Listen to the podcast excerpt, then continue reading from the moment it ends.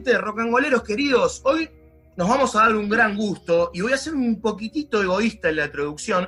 Me voy a dar un gran gusto particular porque vamos a entrevistar al cantante de una banda que me encanta. Ustedes saben que me gusta mucho esta banda porque fusiona dos géneros musicales que a mí me atrapan, me atrapan desde chiquito.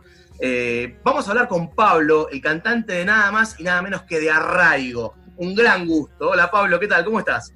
¿Cómo estás, Javo? Un gran abrazo para todos los oyentes de Rocangoleando. Gran nombre de programa se eligieron, ¿eh? Salió lindo. ¿Sabes que lo eligió mi hija? Mi hija Florencia es la encargada del deporte.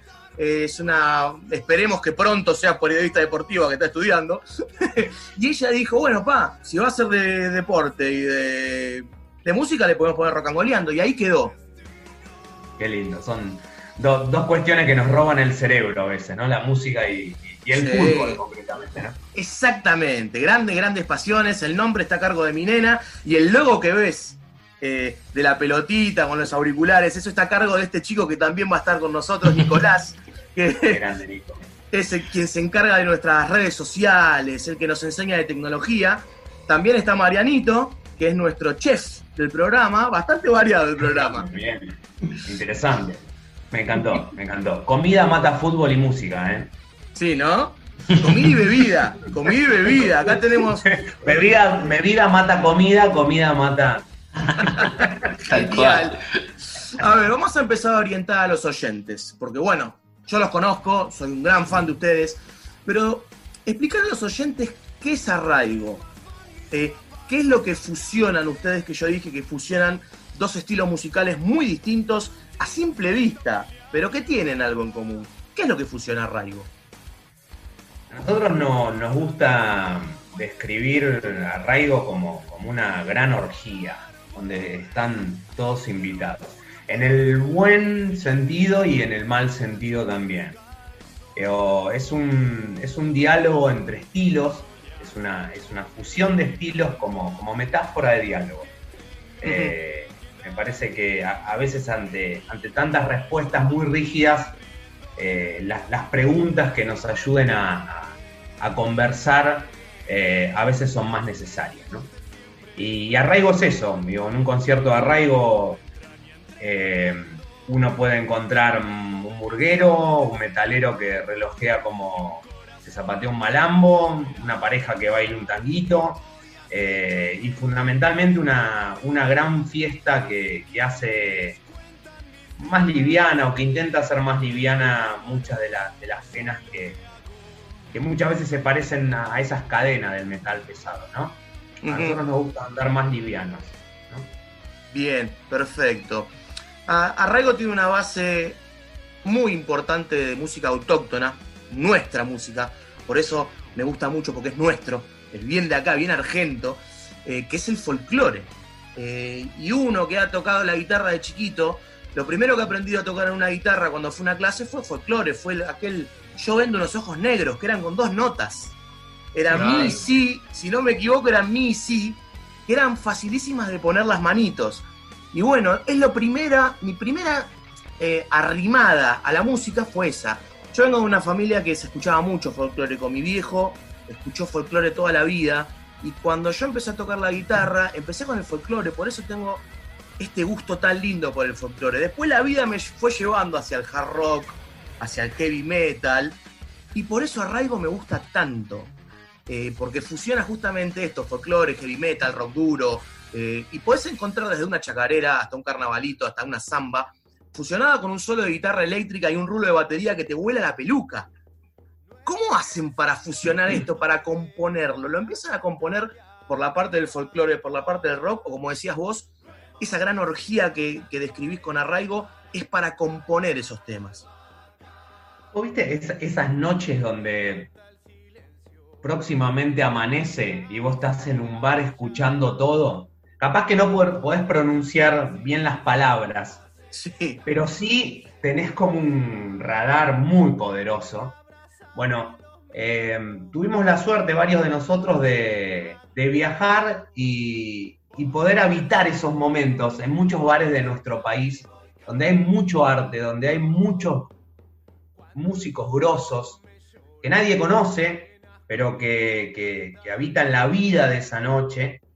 Eh, y que gracias a esas conversaciones nosotros hemos aprendido mucho y tratado de, de, construir esta fusión de la manera más respetuosa eh, posible.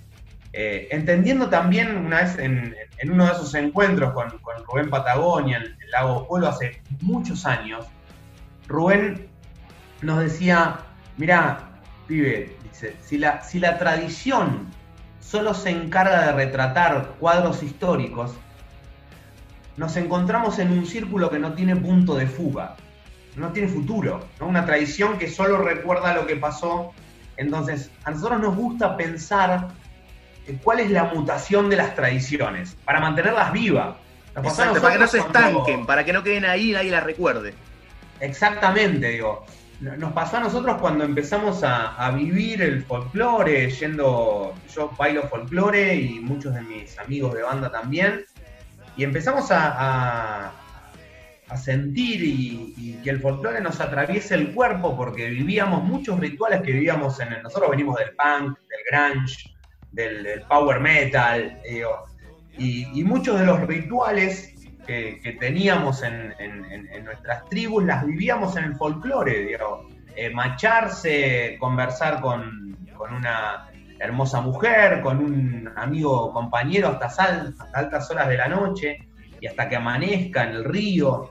Y, empezamos a, a, sacar al folclore de los museos. ¿viste? Nosotros hemos pasado por esa etapa de, che, qué bueno que, hace un folclore, qué bueno, ¿no? Y la palmada en la espalda y hacerlo vivencia. Y a tornarlo actual, loco. A, intentar eh, hacerlo vivencia, creo que es la palabra. Ayornarlo, ¿no? Sí, sí, pensar, pensar el cambio en las tradiciones. Pensar el cambio en las tradiciones. Yo no soy el mismo pibe que a los 10, que a los 20, a los 30, a los 40 y la historia de las tradiciones también, de alguna manera, tiene que convidarse a, los tiempos que habita. Tal cual, tal cual. Evolucionar, no estancarse, evolucionar y ver cómo, como decís vos, la tradición que quedó allá atrás, en el Martín Fierro escrita, en una samba de Atahualpa Yupanqui, traerla ahora, eh, modificarla para que las futuras generaciones no pierdan nuestra herencia. Tal cual, siendo muy consciente que estamos acá gracias a eso, en muchas circunstancias, pero que también muchas cosas de las tradiciones las tenemos que repensar. la tradición tiene mucho de eso de que es así porque sí, ¿no? Y, está naturalizado de tal manera y uno no se hace mayores preguntas, digamos. Eh, eso también está bueno eh, planteárselo como una manera de, actualizar y y revitalizar la, tradición. Nosotros tenemos un mantra artístico que es distinto de ayer, parecido a hoy, igual que mañana. Muy eh, bueno. Muy bueno.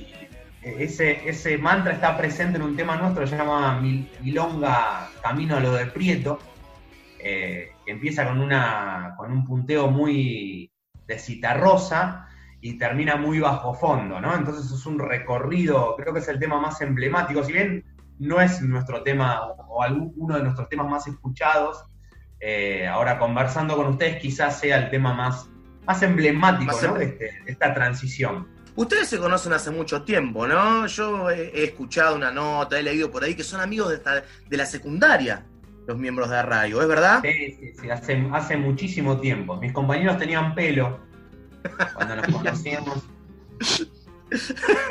Época de secundaria. En esas épocas de la secundaria, eh, ¿por qué lado venía eh, sus influencias musicales?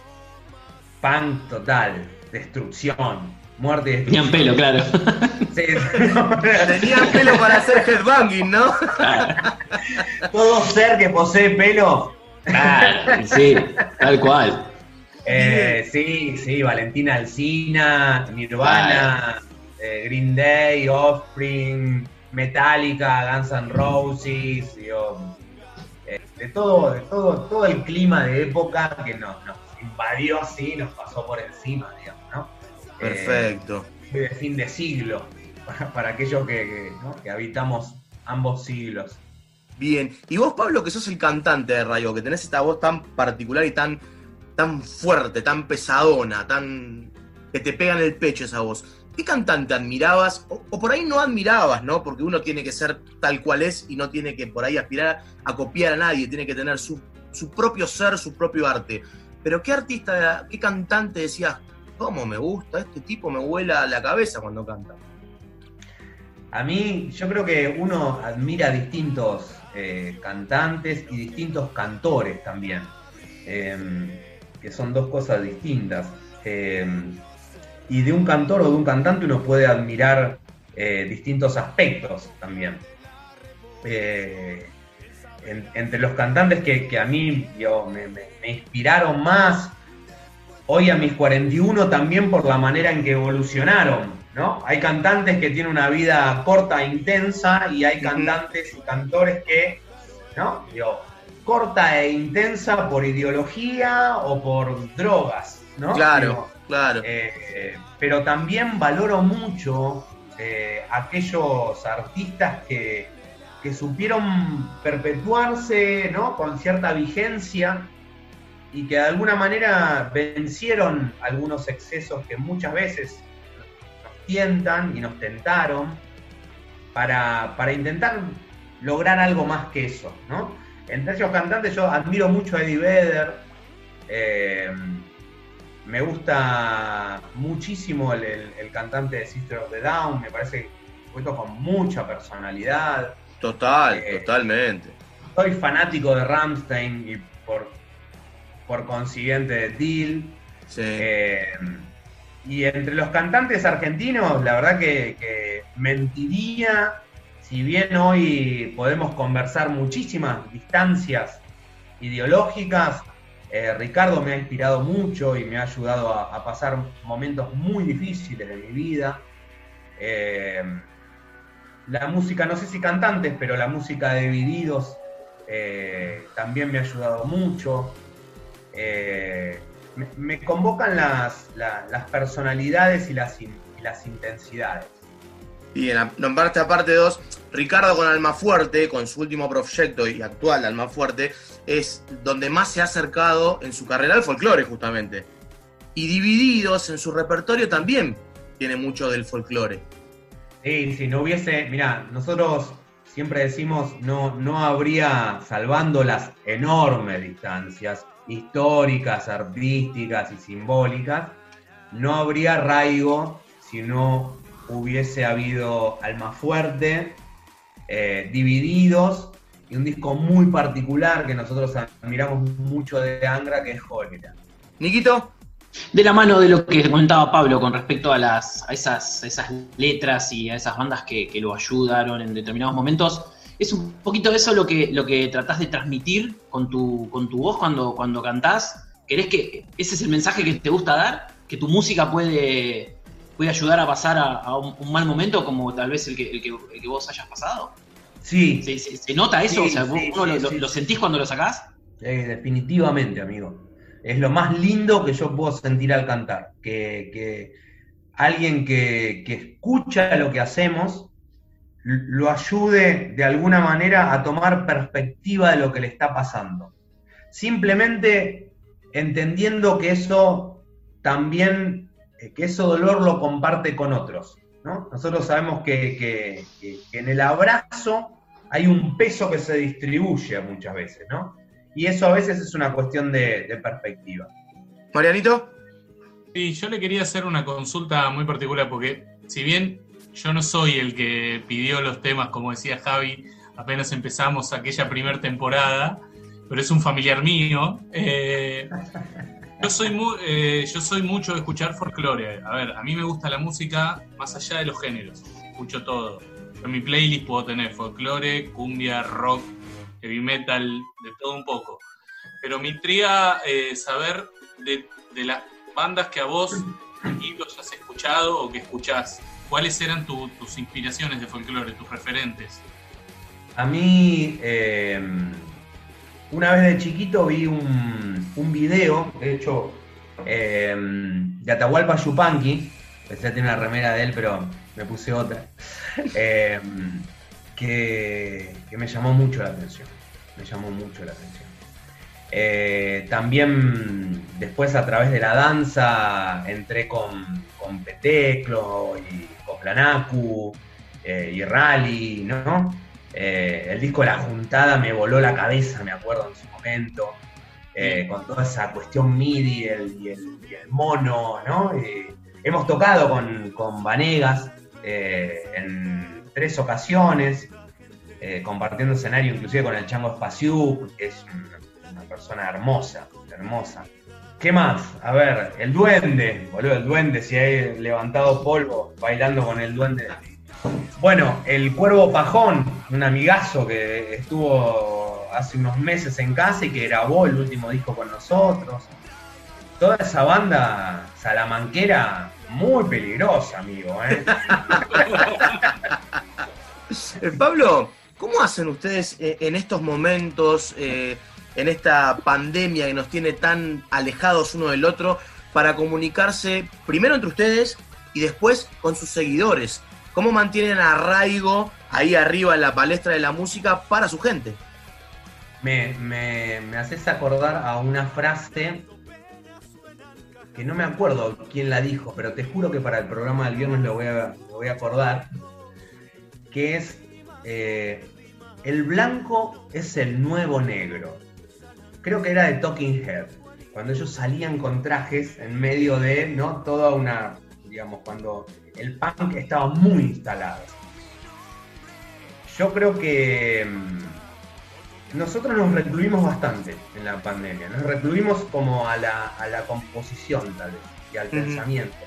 Nos agarró justo en un momento compositivo, teníamos una agenda de la puta madre este año, ¿no? o sea, en el 26 de junio, para que te des una idea, dos días de mi cumpleaños, íbamos a tocar en Madrid con King Diamond, Poison.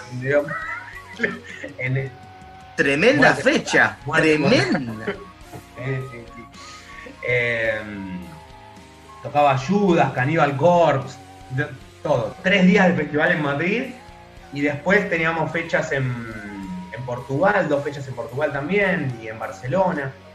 Eh, bueno, todos saben cómo, terminó la historia, teníamos una agenda muy nutrida, la verdad que nada, nos pegó fuerte, no, te voy a mentir. Eh, pero bueno, nos retuvimos a, a, la composición y a tratar de hacer lo que siempre hicimos, que es canalizar lo que nos pasa a través de la música y, agradecerle a la música que nos salvó la vida. Eh, por lo que me está diciendo, ¿puedo palpitar el placer de dentro de poquito tener el nuevo disco de Arraigo? hablemos, mira, de los discos, loco. hablemos de los discos. Porque em, ahora estamos, yo me acuerdo que hace, em, cuando sacamos Fronteras y Horizontes, hace, no me acuerdo cuánto, yo había vuelto de Ámsterdam. Y había vuelto con una tarjetita así, ¿no? Que me había dado un músico en la calle. Y una tarjetita, esto para que darnos una idea, hará hace unos 10 años. Tenía una tarjeta con código QR que vos entrabas, lo leías con el celular y tenías su música. Entonces yo volví con todo eso, decís, no, el disco no va más, el CD no va más. ¿entendés? Editemos acá este. Y mis, amigos me decían, mirá, boludo, es el CD. Acá es el CD. No, nada de esta tecnología rara todavía acá no. No vengas con ideas raras. no formato físico, claro. Bueno, eso te pasó hace 10 años, hace 8 sacaron Fronteras. 2012, ¿no? Tal cual. Tal cual, en disco, como habrás visto, con una gráfica como, como Jesús manda. y mm, bueno, ahora la verdad que, la tecnología, hablando poco más en serio, em, yo creo que democratizó tanto la producción de arte como el acceso a arte, como el acceso a la información en general. Sí, sí, sí. yo si quiero fabricar una bomba atómica, probablemente corte con ustedes, googleé y algo voy a hacer explotar. ¿Algún tutorial encontrás? Sí, digamos, eh, yo, no creo que, la información hoy sea reservada, sino que hay desinformación por exceso informativo. Entonces, eh, la cuestión ahora es buscar información de calidad. Pablo, ¿cómo crees vos que debería ser la relación entre artista y público durante un concierto? ¿Cuál sería el ideal de, esa relación, de ese feedback que tiene que haber entre eh, la persona que va a mostrar su arte y el tipo que quiere ir a disfrutarlo? Fui a ver con mi hijo a Green Day, la verdad que la pasamos genial. Eh, y, la verdad que, el cantante a mí me sorprende, digamos, tiene un show muy largo, con el público prendido fue un diálogo constante, ¿no? Y, nosotros muchas veces conversamos que, a veces hay como un, un, dilema raro, ¿no? Digo, entre el, cantante, que no es el caso, pero entre el cantante que... ¿Quién gana? River Boca? Y que sale con su remera del... ¿no? Eh, y que repite el mismo concierto en distintas ciudades del mundo, con las mismas variables neurológicas, ¿no? Es como un casamiento, ¿no? Uno sabe cuándo emocionarse, cuándo tirar al novio para arriba, eh, cuando, ¿no? Cuando alegrarse, salir a hacer el trencito. Sí, todo muy esquemático. está, orquestado, claro. Pisa con cerveza y a tu casa en combi. Claro, como ver una obra de teatro 20 veces, ya sabes lo que viene. Se pierde la magia. No lo tengo en claro, no, no sé bien lo que voy a decir. Vos decilo nomás. Hay, veces que está, hay veces que está bueno. Está bueno porque uno va con una expectativa, ¿no? Que, de alguna manera eh, debe tener un correlato, debe ser correspondida, porque uno va a un lugar con una determinada expectativa. Pero por el otro lado, a veces yo lo extraño un poquito a García, yéndose a los cinco minutos de un concierto puteándolos a todos. Me pasa eso, no lo tengo, no sé qué me pasa, te lo cuento. Sí, sí, esa, esa cosa que decís, ay, ¿qué pasó acá? Sorprendeme, ¿qué pasó? Claro, como decís vos, Charlie se levantaba, había algo que no le gustaba del sonido, se levantaba y se iba a la mierda, no le importaba nada. sí, sí, digamos, en, eh, charlas, nosotros tocamos eh, dos años seguidos en el, en el Cosquín Rock. Y cuando comenzamos, eh, conversamos con el, con el, con el gordo Tórtola, el que fue un gran amigo nuestro, digo, que, por, desgracia ya no, no, lo podemos contar en nuestros asados. Eh, él me contaba la, la, la, noche en que, en que Charlie tenía que tocar el Cosquín Rock y estaba en el departamento de Palermo en el mismo horario que tenía que salir escenario. Es una locura, de hecho no lo llamaron más, boludo. Lo llamaron este año y se quebró aparte. No, no, claro. Hay algo que a mí me gusta pensar como que hay algo que pasa en el vivo como acontecimiento artístico. No consumimos música, escuchamos música. La música nos atraviesa. No consumimos música como consumimos un par de zapatillas. La música o la función del arte es emocionar al hombre, boludo. Hacerle ah. sentir que de alguna manera es algo más que una máquina de, producir y, de consumir y, algo más que un futuro muerto en este puto lugar del mundo. Y, y eso a veces no se programa, loco. Eso a veces te pasa. Y hay algo del acontecimiento artístico que a veces nos juega a favor y a veces nos juega en contra, ¿no? pero que nosotros valoramos mucho. Eh, y, que, pasa por lo que nos está pasando a nosotros y por lo que percibimos en el ambiente cuando estamos por tocar. Eh, nosotros hace años nos hemos bajado del escenario a agarrarnos a trompadas.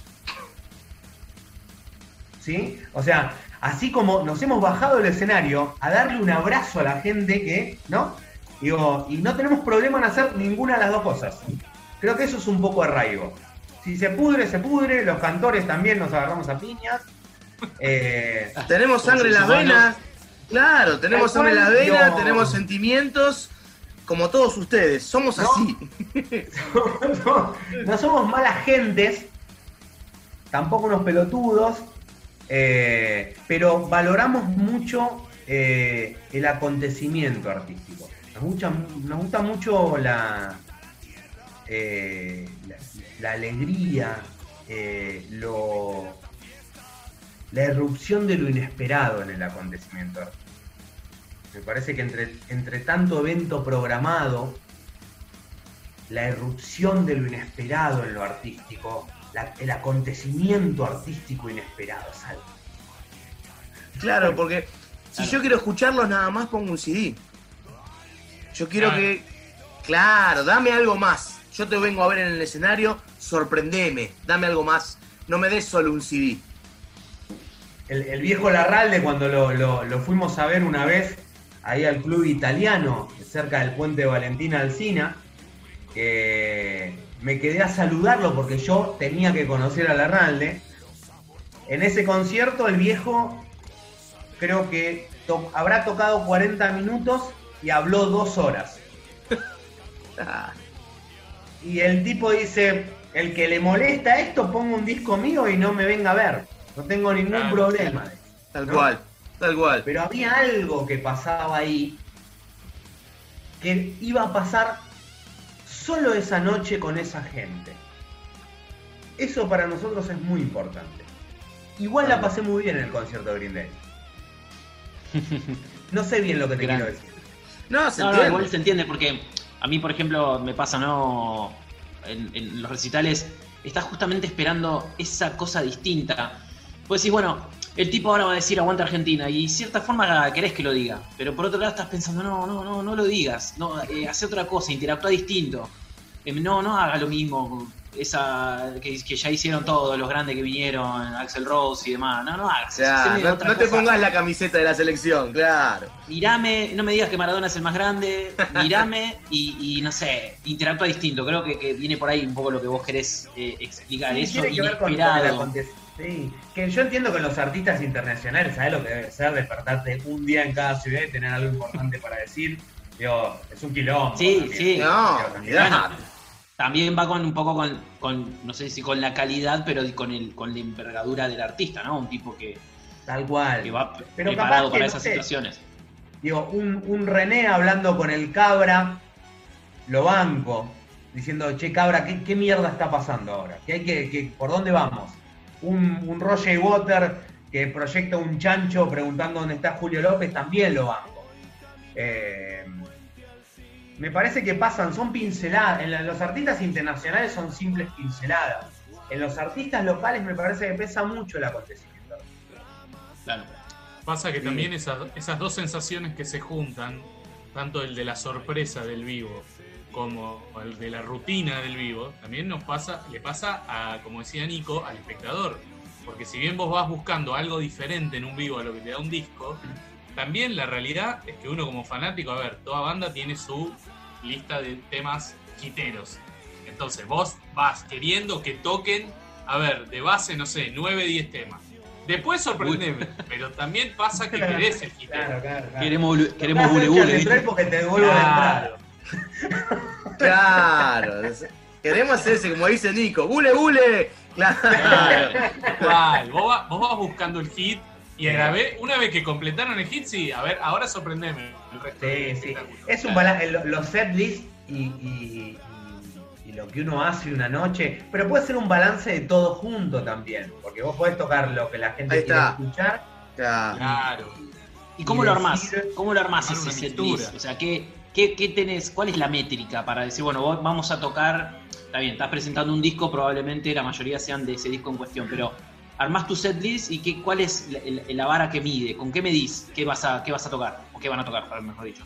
Nosotros tratamos de cambiar siempre, eh, tratamos de cambiar siempre, digamos, y hacer un conjunto de temas que capaz que los tocamos en algunos conciertos y en otros no, o tal vez eh, hacer algunas versiones o covers frescos, todos los vivos, eh, intercambiar instrumentos entre nosotros, eh, danzar distintas, distintas formas eh, junto con el público, bajarnos, digo, nos gusta, nos gusta lo inesperado, nos gusta a tal punto, a tal punto que en el último concierto, nosotros el año pasado cerramos un concierto en un lugar como ultra secreto en Martínez, eh, para, para, un público muy reducido, que vinieron 300 personas, y fue algo muy dionisíaco, muy dionisíaco.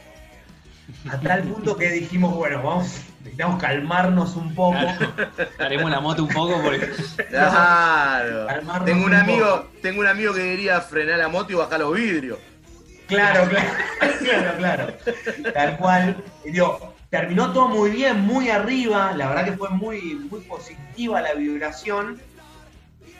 Pero si uno es como que. Si uno vibra así todo el tiempo, es como que no se puede. La verdad que la nota es hermosa, nos encanta, está saliendo genial, pero transitamos de todo de la música. Yo para ir dándole un, toque final, para dejarte en paz a vos, eh, quería saber qué tan futbolero sos vos. ¿Qué tan futbolero es Arraigo en general? Para matizar la otra parte del programa, ¿no? Mira, yo soy eh, muy hincha del ciclón. Eh, como mucho hincha del ciclón, he recorrido muchas canchas, sobre todo cuando, cuando no teníamos cancha con mi viejo y con mis amigos de pibe y con los viejos de mis amigos. Eh, viví mucho tiempo cuando mis viejos se separaron en el barrio de Floresta, al cual empezaba con, aquellos discos de, de, los ratones paranoicos, los primeros discos, y la hinchada del Albo, a correr ¿no? y a tirarle piedras a la hinchada de Chicago cuando corrían por las calles del barrio. Todavía no me explico, son esas cosas que todavía no me explico por qué las hacía, pero las hacía con mucho placer. Eh, Uno no tiene que renegar de su pasado jamás, por algo lo hizo en su momento. No, no, a lo sumo tiene que ser autocrítico, pero eh, eh, he presenciado partidos en Liniers entre Albois y Chicago significativos de todo punto de vista del antes, y después de... Picantísimos. Sí, en, ese barrio yo eh, conocí lo que era la pasión, el dolor, el fútbol como remedio al dolor, las armas, las drogas, el arte, los amigos, la ausencia, la vereda, los hijos de puta, los amigos de fierro. Que a veces meter un gol te salva el puto día, por más que sean un potrero de mierda en el Pidio González y Bernalde a una cuadra de la cárcel del Roca. Que tirarse piedra con los pibes que estaban adentro también era una manera de conocerse que mirar un pibe que se tiraba del paredón al árbol mientras se jugaba un partido para escaparse y uno tenía el dilema de avisar si estaba ahí o no. Es como lo que te conté recién. No sé bien lo que te estoy diciendo, pero sé las preguntas que se me plantean. Y, y muchas veces en ese barco, que es el asado previo en el fútbol, que Muchas veces tengo la oportunidad de compartir ahí en, la villa del, Bajo, ante los partidos de San Lorenzo. Que, más allá de la vida que yo le pueda dar a mi hijo, eh, se acostumbre a, comer un pedazo de carne con la mano o sentarse en una mesa con varios cubiertos. Que pueda ir a una popular y putear al director técnico a metros del equipo contrario pero también que esté al lado de un bombo en la popular, con la gente que, muchas veces los domingos y el fútbol es como la música, ¿no? Es como eso que te dije, repartir esa pena entre, entre varios. Eso para mí es el fútbol. No te lo puedo explicar. Es como que no, no, lo recontra explicaste. Quédate tranquilo, Pablo, que diste en la tecla, en cada cosa que describiste todo lo que es el fútbol en, esta, en, en este final que dijiste fue fantástico. Todo. Yo te puedo asegurar que me hiciste pasar por todos los momentos que te puede brindar un partido de fútbol. Emoción, intriga, asombro, lo describiste fantásticamente, fantásticamente. Eh, Pablo, la verdad que esto fue un placer, un placer gigantesco, gigantesco. Yo conocía a Raigo, pero no conocía a Pablo. Y ahora que conozco a Pablo, eh, me gusta mucho más Arraigo. mucho más. Te aseguro que me gusta mucho más Arraigo. Si, a, si Arraigo me gustaba, ahora soy un fan top ten de Arraigo, porque conocí, conocí lo que es Pablo. Eh, y Pablo Trangone es un tipazo, es un gran artista, porque lo he visto en escena, sé el tipo de artista que es, pero como yo siempre digo, las personas, eh, lo humano de alguien, vale más que lo artístico, porque alguien puede ser un gran artista, pero puede ser un terrible sorete. Y yo al tener esta charla con vos me di cuenta la persona cálida, humilde, fantástica, graciosa que sos. Así que de mi parte no me alcanzan las palabras para agradecerte estos minutos que nos has regalado. Yo, yo te agradezco, Javo, Marian, Nico. Eh, es muy lindo poder compartir con amigos en este tiempo, sobre todo. Yo les agradezco por, haberme acompañado esta noche. Soy, soy yo el que más, más el que se lleva que lo que pudo dar. Eh, y, siempre somos muy agradecidos porque las obras no caminan solas, sino hay quien las interprete, las haga carne y las haga caminar. Eh, creo, que, creo que es una misma cosa, ¿no? y que las personas se juntan en los lugares que resuenan que los tocan y, que los hacen caminar juntos. Chicos. Eh, no, no sé si es el wiki que está tomando él o el vino que estoy tomando yo, pero estoy como medio. porque la verdad que no, no, es el, no es el tipo de música que, yo escucho. Javi nos propuso esta entrevista y yo dije, bueno, dale, sí, perfecto, vamos para adelante, porque sé lo que, lo que para él significa eh, hablar con vos. Y la verdad que estoy, estoy, estoy sorprendido. Estoy sorprendido y agradecido porque ha sido una, gran entrevista y una gran noche.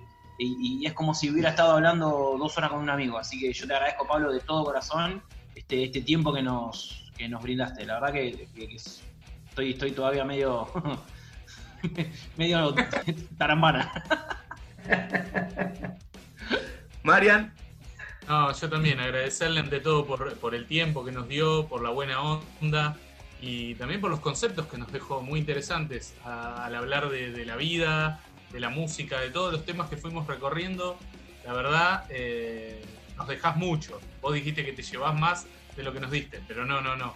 La verdad que nos dejas mucho y bueno, yo la verdad eh, te conocí a través de Javi, porque ya en el primer programa me dijo, ah, vos te gusta el folclore, ahora vas a ver, vas a ver una mixtura que va a volar la cabeza. Y así fue. Así que también te quiero agradecer mucho por este tiempo.